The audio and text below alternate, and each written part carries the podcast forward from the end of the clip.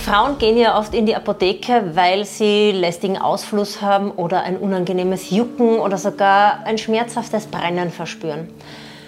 Diese häufigen Probleme im weiblichen Intimbereich sind oft Pilzinfektionen, bakterielle Vaginosen oder auch eben die klassischen Harnwegsinfekte. Von einer bakteriellen Vaginose sind ca. 30 Prozent aller Frauen betroffen. Bei Pilzinfektionen ist es noch dramatischer. Davon sind ca. 75 Prozent der Frauen betroffen. Und bei 5 Prozent dieser Frauen ist diese Problematik chronisch wiederkehrend und tritt mehrmals im Jahr mit diesen Beschwerden auf.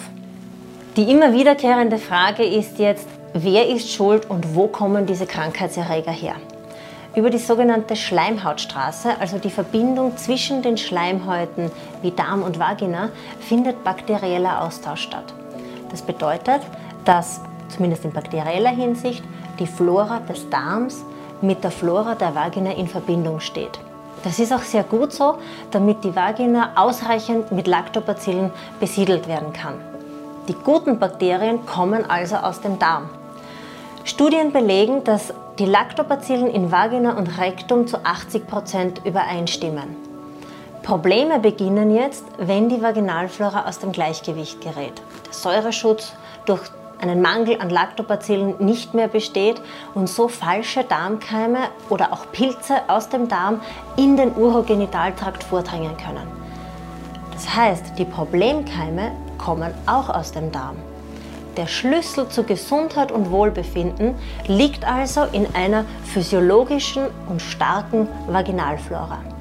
Seit einigen Jahren ist die wissenschaftliche Forschung jetzt sehr stark daran interessiert, diese bakterielle Verbindung zwischen Darm und Vagina zu nutzen und über die Zufuhr von speziell ausgewählten und medizinisch relevanten Lactobacillen Probleme im weiblichen Urogenitaltrakt zu lindern oder sogar zu beseitigen. So konnte bereits nach einer einwöchigen Einnahme von vier speziellen Lactobacillen die unangenehme Symptomatik einer bakteriellen Vaginose, nämlich Juckreiz und Ausfluss, dramatisch verbessert werden. Probiotika während der Schwangerschaft eingenommen reduzieren Komplikationen wie Plazentainsuffizienz oder fetalen Distress nachweislich.